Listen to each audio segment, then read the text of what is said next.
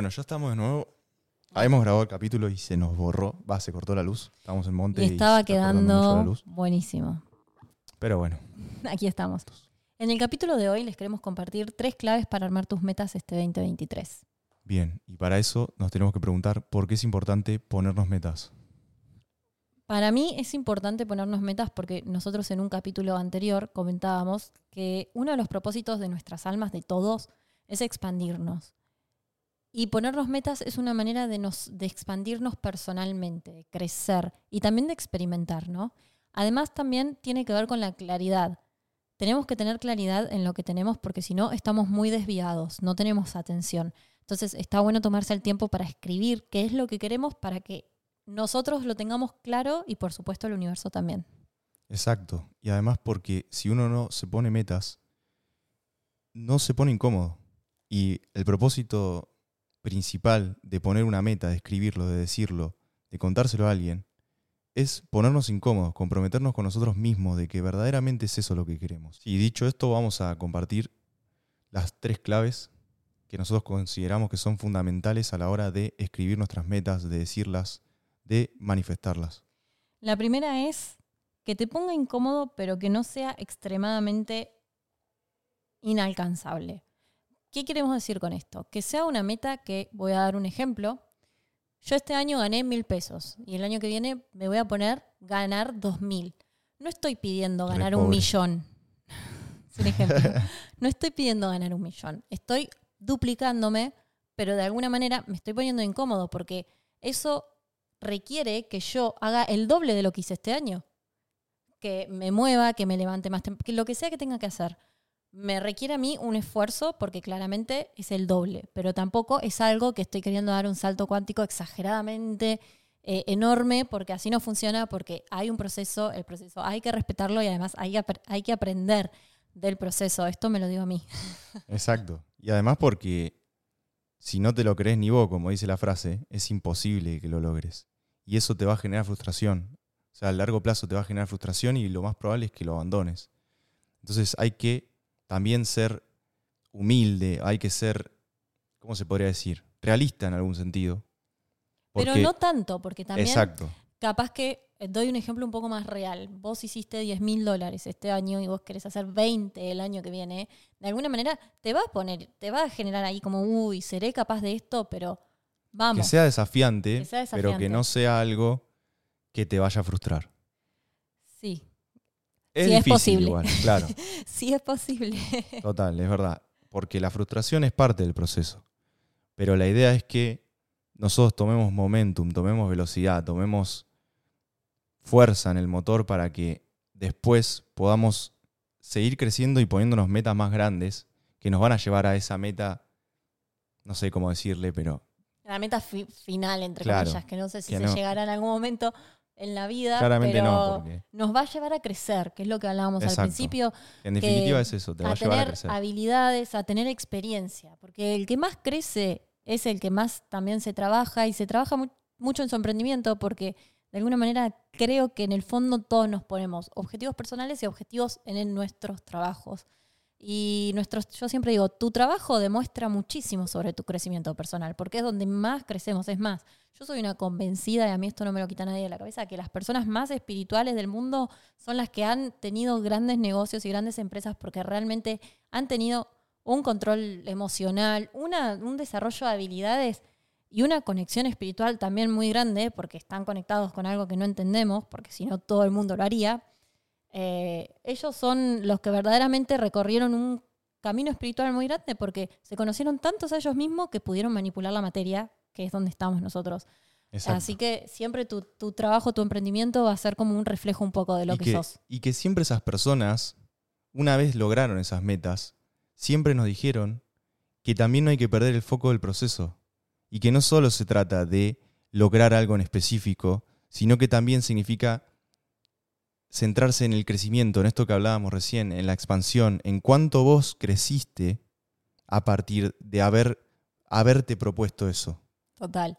Te vas a mirar y hace 10 años atrás probablemente eras tímido, callado, no hablabas, no sabías vender y 10 años después poniéndote metas y lográndolas y superándote, probablemente seas el mejor vendedor, hayas se- sepas hablar con fluidez y súper claro y, y realmente seas muy bueno en lo que haces. Así que ese es el camino y por eso también la necesidad de ser, entre comillas, realista, porque te tiene que poner incómodo. Un poco tenés que verlo y te tiene que asustar. Y En el disfrutarlo. medio. Es que es en el medio, es como todo. Es como todo, es el equilibrio. Es tampoco irte al extremo de ponerte una meta inalcanzable, ni tampoco ponerte una meta que sea muy cómoda. Entonces, en el medio es siempre donde va, porque, como recién decíamos, también es importante el proceso.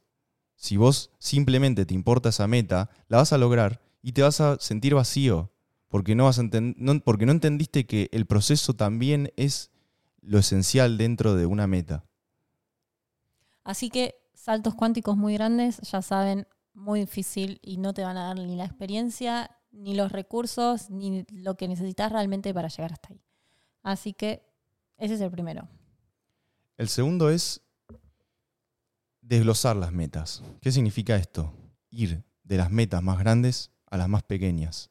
Por ejemplo, llevándolo a lo terrenal. Vos tenés una meta anual. Bueno, hace esa meta anual. Perdón, desglosá esa meta anual en metas mensuales. Y a su vez esas metas mensuales desglosala en metas semanales. Y después en metas diarias. ¿Y qué te va a permitir esto? Esto te va a permitir que vos te conectes diariamente con tus metas. Y que no lo veas como es algo que está ya, viste, a un año, falta un año todavía. Claro, No. O tengo todo el año para hacerlo. Recién Exacto. vamos en marzo. Falta un montón para que termine el Y año. entonces día a día vos vayas construyendo y te vayas sintiendo partícipe de esa meta, te vayas sintiendo parte, te vayas, te vayas transformando exacto, un poco te vayas metas, transformando ¿no? día a día. Un ejercicio muy bueno para hacer con esto, y yo siempre digo que planificar nuestras metas no es una boludez que vos haces en un rato y ya, sino que uno se tiene que tomar una hora, una hora y media para hacerlo. Es, realmente es un ritual.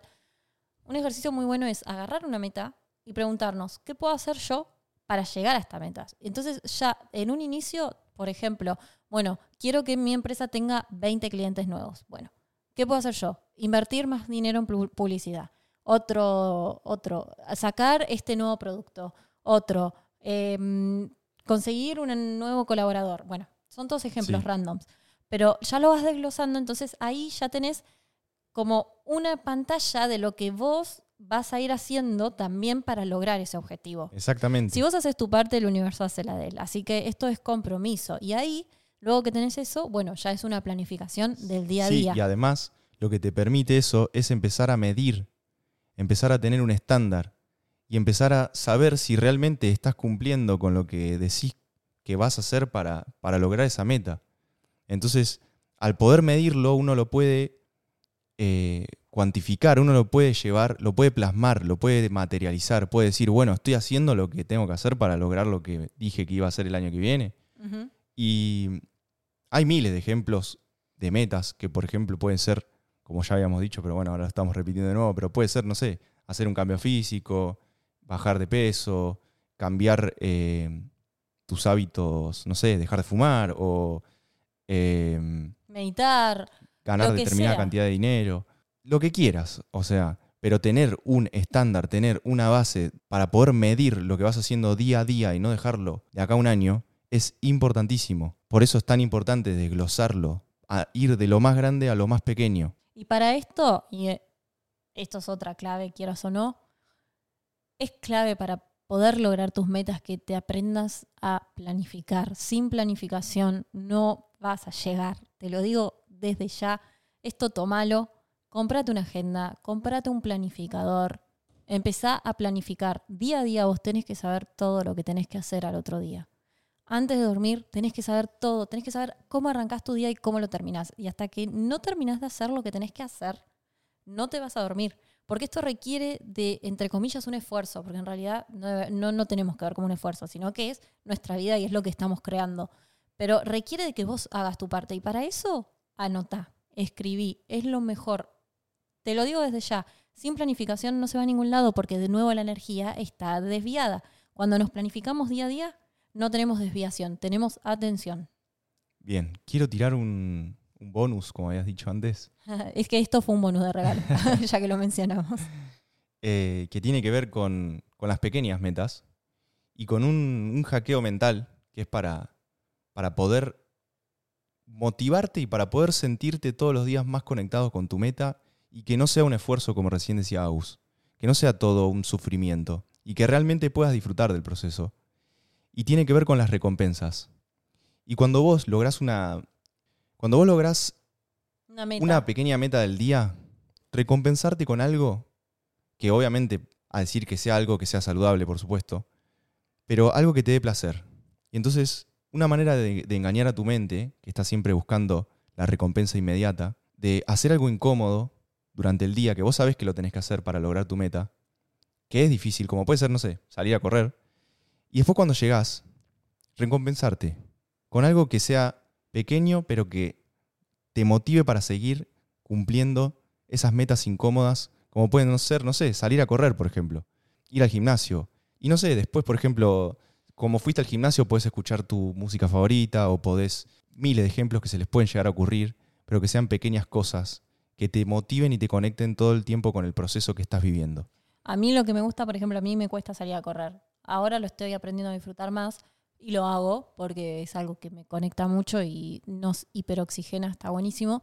Eh, es, yo salgo a correr y me gusta saber que en casa voy a tener un rico desayuno saludable, nutritivo, pero voy a comer, por ejemplo, yo me gusta mucho palta y huevo con un pan y fruta.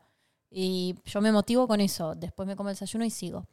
Y otra cosa que funciona también muy bien es el tema de las recompensas diarias. No estamos diciendo que lleves a la borda tus hábitos por recompensar, recompensarte diariamente, sino todo lo contrario. A mí lo que me funciona es tratar también de ver, bueno, mira, hoy me anoté 12, 13 cosas para hacer. Las hice todas, llego a casa y me miro una hora de serie y, y esa es mi recompensa.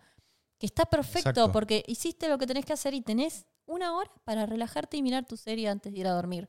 Eso puede, puede ser una recompensa también. Y después, a medida que vos vayas cumpliendo, por ejemplo, objetivos mensuales o cada 40 días, que es como a mí me gusta planificarme, ahí te podés dar una recompensa un poquito más grande. Ahí podemos jugar con, bueno, me compro esta cosita que me gustó, me voy a comer a un restaurante, a- o sea, una recompensa que te dé placer a vos, ¿no? Esto depende de cada uno. Total, y empezás a, empezás a, a diferenciar entre esas cosas que por ahí, en la cotidianidad, nosotros lo vivimos como algo normal y no nos damos cuenta de que a veces es nocivo, como es la recompensa inmediata todo el tiempo, como puede ser todo el tiempo scrollear en las redes sociales, y no nos damos cuenta de lo que verdaderamente nos está haciendo. Mira, te lo voy a hablar desde el lado científico. A nivel científico, lo que estás haciendo es destruir tu neuroquímica. ¿Qué significa esto? Que si vos estás todo el día con tu teléfono, scrolleando, mirando videos, estás secretando dopamina, que esa dopamina después no se va a secretar durante el resto del día. Y eso te va a hacer sentir fatigado, te va a hacer sentir sin ganas, desmotivado. Entonces empezar a poner el foco en estas cosas que son muy importantes, te van a permitir lograr todas tus metas diarias, semanales, mensuales, anuales, de una manera más, Saludable. más saludable y también esto que te decía hoy de enfocado en el proceso, no tanto pensando en fin de año, sino en tu meta diaria, tu meta Además, centrado, porque si vos de alguna manera tapás el cortoplacismo y lo dejás para como modo recompensa, eh, estás hackeando Teniendo- tu mente. Estás en- teniendo más atención en lo que tenés que tener atención y menos en lo que tu mente te dice que tenés que tener atención. Exactamente. Pero el cortoplacismo lo necesitamos porque es un tema incons- un- inconsciente que, que- que- sí, que ya está en nosotros y a Es tu mente le da mucho placer. al hombre y que el hombre vive todavía con su instinto a flor de piel y si se deja llevar por su, por su manera de ser como animal, termina siendo dominado por su instinto. Y vas para donde te quiera llevar tu, tu animal, tu lobo animal, o sea. Que son tus creencias, al fin y al cabo también, y es lo que tenemos que, que tratar de cambiar para realmente poder experimentar algo un poquito más grande o un poquito mejor o algo distinto. Bueno, Y mm, la tercera, la tercera clave es el que mucho abarca, poco aprieta. ¿Qué queremos decir con esto? No nos pongamos, porque cuando nos ponemos a, a escribir metas nos encanta cebarnos y escribir 80 metas de todo lo que queremos lograr porque este va a ser nuestro año. No, chicos, recomendamos entre 5 y 10 porque primero son metas anuales, es decir, son metas grosas, son metas grandes. Y, mm, y además tenemos que concentrar atención. Si tenemos muchas metas, no estamos concentrando la atención. No vamos a lograr hacer muchas cosas y mucho menos si son muchas cosas muy distintas. Entonces, concentremos la atención en un punto. entre 5 y 10 metas anuales están bien. Total. porque mm, es como que dispersamos la energía, entonces si no concentramos la energía en un punto es muy difícil de materializarlo. Sí. Además también es un tema de que, es como yo decía, nos cebamos y queremos realmente decir, no, este año, este año, este año, este año voy a hacer, voy a hacer, voy a hacer, voy a hacer, no vamos a terminar haciendo nada si nos ponemos 80 metas, porque es muy difícil cumplir 80 metas. Además, nos vamos a creer que eso no funciona, que nunca cumplo las metas que me propongo. Entonces, reduzcamos un poquito, seamos otra vez más realistas y pongámonos metas que de verdad nosotros querramos con el corazón, algo que querramos lograr desde el corazón, no boludeces, una meta sea, ay, finalmente tener, no sé, un par de zapatillas. No, es un ejemplo, pero algo que realmente querramos de, de adentro, que nos haga crecer, nos haga expandirnos y que sea un poquito más grande. Entonces, todas esas 80 metas, bien, las reducimos a 7, 8, hasta 10. Eh, y así podemos tener más atención y podemos tener más claridad también sobre lo que queremos. Así que Chicos, quiero que este 2023 la rompamos todas, liberemos hormona de felicidad cumpliendo metas, que esto es algo que también está comprobado, nos hace muy bien eh, cumplir metas y que crezcamos como personas realmente y vayamos con todo. Y enfocarse en el proceso. Y enfoquémonos en el proceso. Disfrutemos, tomémonos también nuestro tiempo para realmente preguntarnos cuáles son nuestras metas, qué son las cosas que tenemos que cambiar, que no necesariamente tienen que tratarse de un objetivo de trabajo, un objetivo... Cualquier objetivo. Claro, o sea, cualquier cosa, puede ser... Cualquier objetivo es válido. Si vos lo sentís de corazón y te pone un poquito incómodo, es válido, disfrútalo. Por último, quiero agregar, si no nos siguen en las redes sociales, nuestro nuevo Instagram es igual que el anterior, arroba ojos más abiertos y un bajo podcast. Síganos por ahí, así podemos también sostener esta comunidad. Además, allá subimos información que no decimos en los episodios. Y también yo canalicé un ritual que yo lo estoy haciendo para escribir tus metas, que está buenísimo. Así que lo pueden ir a chequear ahí, lo pueden hacer y se pueden tomar el tiempo que realmente requiere también eh, eh, concentrarte y y escribir en un papel lo que querés lograr, que es algo súper importante. Parece algo súper sencillo, pero es súper importante, es lo que nos va a llevar a transformarnos. Bien, y a mí lo último que me gustaría agregar es, esas metas háganlas propias y defiéndanlas a muerte. No se dejen llevar por los comentarios del resto. Es más, no se la cuenten Cuiden, al resto. claro, exacto, cuiden eso. Cuídenlas, cuídenlas como propias. Cuídenlas como propias, porque si uno va y se las cuenta a gente mala leche, a gente que no importa, cualquier persona. No importa, de pero, guardarlo. Pero lo que quiero decir es que por ahí vos pensás que es tu amigo, pero contáselo a personas que verdaderamente sepas, realmente creas que esa persona quiere lo mejor para vos. Porque muchas veces nos podemos sorprender de lo que las personas a nuestro alrededor quieran de nosotros. Y esas cosas influyen, influyen y mucho.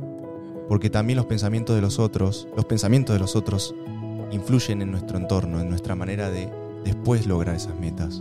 Entonces, no se dejen llevar por comentarios ajenos. Cuéntensela a las personas que verdaderamente quieren lo mejor para ustedes. Cuanta menos personas mejor. Eso depende, porque puede estar rodeado de buena gente, pero. Pero a veces que tus proyectos son tuyos. Y el tema de que esto ustedes tómenlo, déjenlo, pero tus proyectos tienen tu energía.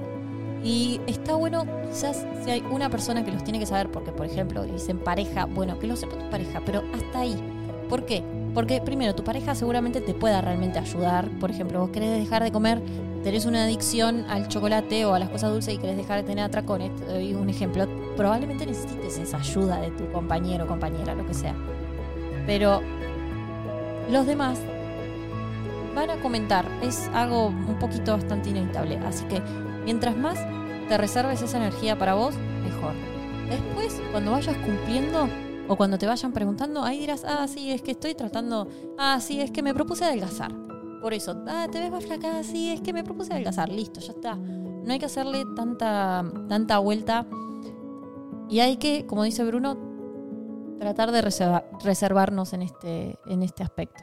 Bueno, y esto es todo por hoy. Gracias. Y muchas gracias. Gracias por escucharnos y gracias por animarte a ser un observador de tu realidad. Quien tenga ojos.